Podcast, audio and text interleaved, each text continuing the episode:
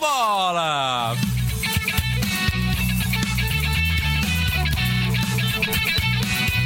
Cabeça na trave!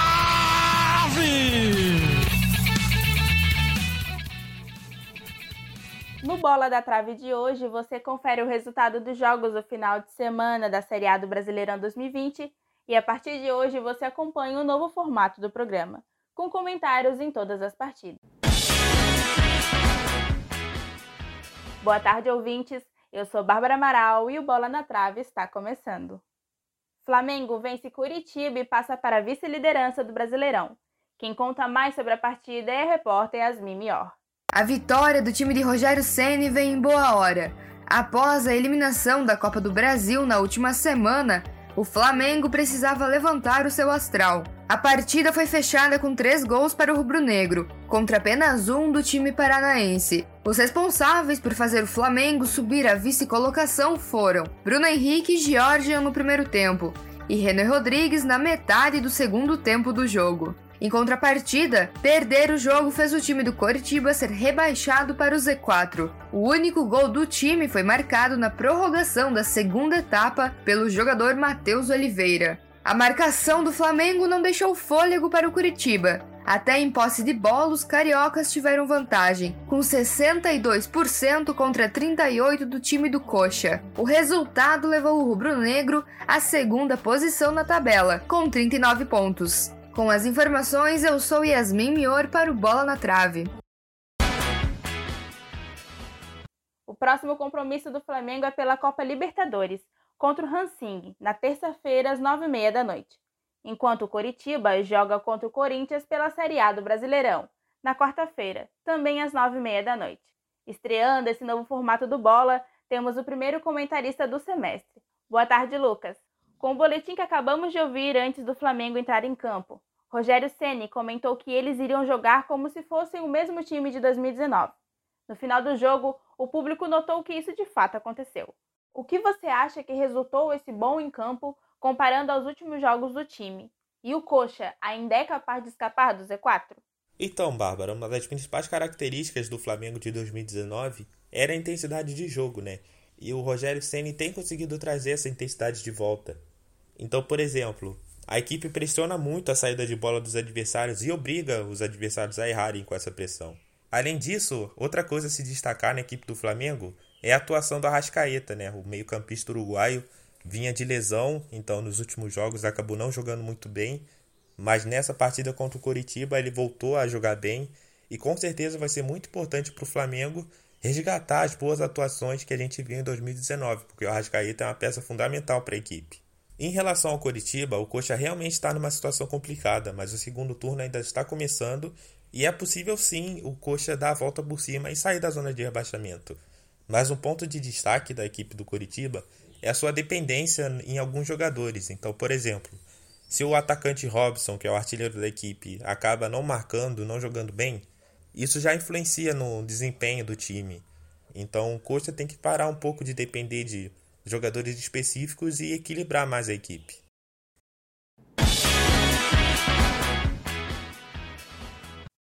Thiago Heleno volta a marcar após dois anos e Atlético vence o Santos em casa.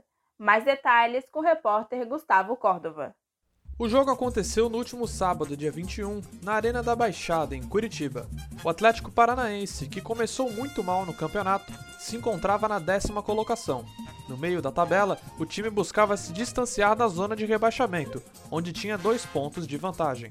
Com a chegada de Paulo Tuori em outubro, a equipe travou em uma eliminação da Copa do Brasil para o Flamengo, mas encontrou o caminho das vitórias vindo de três consecutivas. O Furacão foi a campo com força total, mas já pensando no confronto contra o River Plate no meio da semana pela Libertadores. O Santos, também de olho na Liberta, veio com um time reserva, a não ser pelo volante Jobson, que está suspenso do jogo contra a LDU. O técnico Cuca mais uma vez não pôde estar à beira do campo, pois ainda se recupera da Covid-19, que já o fez perder quatro jogos. O auxiliar Marcelo Fernandes é quem está comandando o time. O Peixe tentava se aproximar cada vez mais da liderança do campeonato. Se vencesse, poderia assumir a segunda colocação. O time da Vila veio com a hashtag Chega de Preconceito, estampada no centro da camisa, reforçando a luta contra o racismo um dia depois do Dia da Consciência Negra. Apesar da superioridade do Santos nos confrontos em geral, os donos da casa tinham um bom retrospecto contra o Alvinegro Praiano jogando na Arena da Baixada. Eram 11 vitórias e 3 derrotas, além de 5 empates. A última vez que o Peixe venceu o Atlético em Curitiba foi em junho de 2017, por 2 a 0. O jogo só foi ter emoção na segunda etapa. Aos 30 minutos, Ravanelli cobrou o escanteio e Thiago Helena apareceu na área para marcar de cabeça, decretando a vitória do rubro-negro. O zagueiro não fazia gol desde outubro de 2018, quando o Furacão venceu o esporte por 4 a 0. Com as informações, eu sou Gustavo Córdova para o Bola na Trave.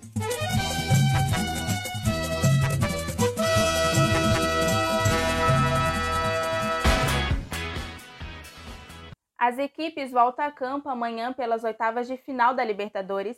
O Atlético encara o River Plate na Argentina às 7h15 da noite na Arena da Baixada. No mesmo horário, o Santos joga contra o LDU em Quito, no Equador. E aí, Lucas, qual é a sua avaliação do trabalho do Paulo Altuori, que conseguiu emplacar mais uma vitória no comando do Furacão? E sobre o Santos, o que a derrota significa? Então, o trabalho do Paulo Autori talvez esteja melhor até do que a torcida esperava, porque a princípio ele foi contratado para ser diretor técnico, mas depois ele acabou virando treinador até o ano de 2021. E é importante frisar que ele pegou a equipe dentro da zona de rebaixamento. Então, o objetivo dele era tirar a equipe da zona de rebaixamento e ele conseguiu cumprir esse objetivo até agora. Mas, como eu disse no comentário anterior do jogo do Curitiba, o segundo turno ainda está no início, então não dá para relaxar porque ainda tem muito do campeonato pela frente e tudo pode acontecer. E sobre o Santos, o Santos perdeu a chance de encostar nas primeiras colocações. Como nós vamos ver aqui no nosso programa, muitas equipes da parte de cima da tabela acabaram tropeçando e não conseguiram ganhar três pontos. Então, se o, se o Santos vencesse, o Santos ia conseguir chegar mais perto das equipes que estão brigando pela liderança.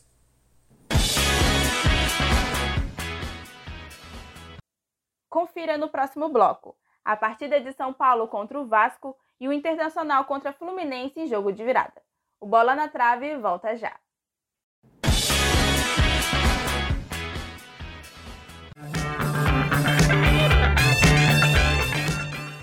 Rádio.UFSC é rádio e ponto.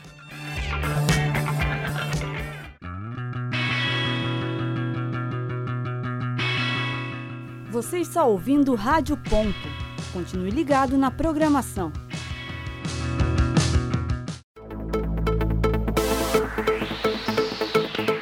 Continue ligado na programação da Rádio Ponto UFSC.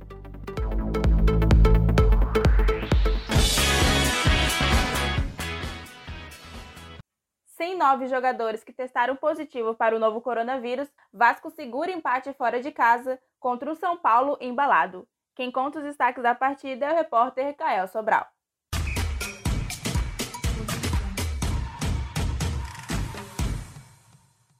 Se era esperado um passeio tricolor, isso não aconteceu. Mesmo com surto de coronavírus no elenco, o Vasco jogou de igual para igual no Morumbi. A boa marcação carioca foi suficiente para barrar o ataque paulista. As primeiras ações da partida demonstravam intensidade dos dois lados, mas o volume de jogo utilizado pelas equipes no primeiro tempo não foi o mesmo do segundo. Assim, o resultado de 1 a 1 construído na primeira etapa ficou até o final. E quem saiu na frente foi o Trembala da Colina. Cano, artilheiro de um toque só, mostrou que sabe carregar bem a bola. O atacante invadiu a área e bateu cruzado, rasteiro, sem chances para Thiago Volpe. Se o Vasco tem Cano, o São Paulo tem Luciano. Em fase iluminada, o centroavante aproveitou a bobeada da zaga Cruz Maltina e pegou de primeira no canto esquerdo do goleiro vascaíno. Com o resultado, São Paulo mantém a invencibilidade que chegou a 12 partidas, mas deixou a chance de encostar nos líderes da competição escapar. Já o Vasco chega ao terceiro jogo sem derrota. O ponto conquistado fora de casa será importante na luta contra o rebaixamento. Eu sou Caio Sobral, para o Bola na Trave.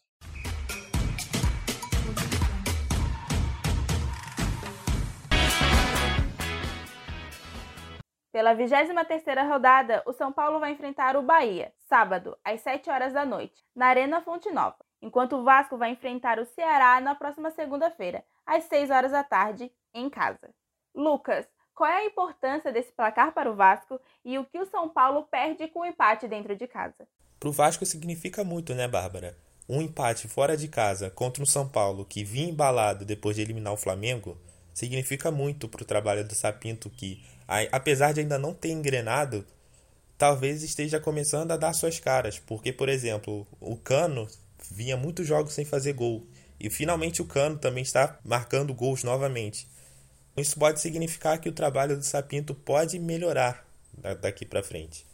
Mas também tem que prestar atenção porque está bem perto ainda da zona de rebaixamento. Já a equipe do São Paulo, logicamente, perde dois pontos, mas o time do Diniz ainda está numa condição favorável porque o São Paulo tem muitos jogos atrasados e, apesar de perder dois pontos com um empate, ainda está numa condição bem confortável na tabela e ainda pode alcançar a liderança só com os jogos que estão atrasados. Com destaque de gol olímpico, Fluminense vira sobre o Inter no estádio Beira-Rio. Quem conta mais sobre a partida é a repórter Vivi Marques. Em confronto direto na parte de cima da tabela, Internacional recebeu o Fluminense na noite deste domingo. O primeiro tempo foi de forte marcação no meio-campo, mas com poucas chances reais. Porém, na primeira grande oportunidade, os donos da casa abriram o placar. Maurício chutou no meio do gol e Muriel soltou para frente. O próprio jovem de 19 anos aproveitou o rebote do goleiro para lançar a bola no fundo da rede, fazendo seu primeiro gol com a camisa colorada. A primeira etapa terminou com o controle da equipe gaúcha. Por parte parte dos cariocas, teve reclamação por um suposto pênalti não marcado no último lance, onde Luca, camisa 7 do time, caiu pedindo a penalidade máxima. Mas o árbitro Luiz Flávio confirmou que o atacante não sofreu falta dentro de área e desistiu da jogada. Com direito à lei do ex, o segundo tempo foi marcado pelo belo gol olímpico do próprio camisa 7 do Fluminense, que deixou tudo igual em Porto Alegre. Nos minutos finais, com pressão do tricolor, o Colorado sofreu a virada. Caio Paulista, com 5 minutos em campo, tocou tocou na saída de Marcelo Lomba após um passe preciso de Marcos Paulo. A partida ainda teve dois gols anulados de Thiago Galhardo por toque de braço e posição de impedimento. Com o resultado de 2 a 1 para os visitantes, o Inter teve a primeira derrota em casa e ainda não conseguiu vencer sob o comando de Abel Braga, apesar de que o técnico não pôde estar no gramado por conta da recuperação da Covid-19. O Fluminense alcançou o G6, ficando apenas 4 pontos de distância do líder. Com as informações, eu sou Vivi Marques para o Bola na Trave.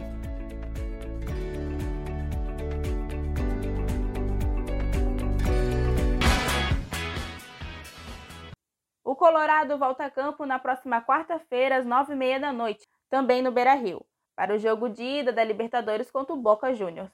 Já a próxima partida do tricolor carioca é contra o Bragantino pelo Brasileirão na próxima segunda-feira, às oito e meia da noite.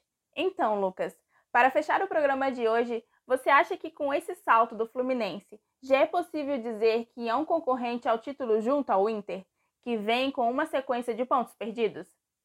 Então, Bárbara, essa é uma pergunta bem polêmica porque o Fluminense era um time desacreditado desde o início do campeonato, mas o Odair vem trazendo bons resultados, vem fazendo o time vencer e vem fazendo o time ganhar.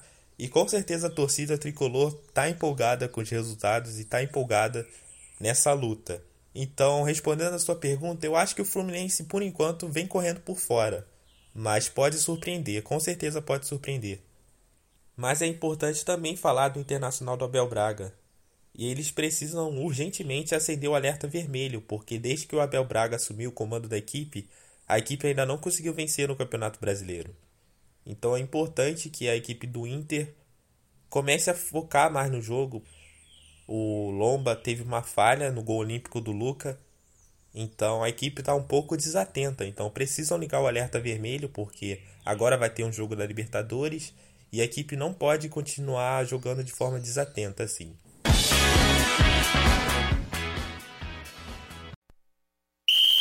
Rola bola!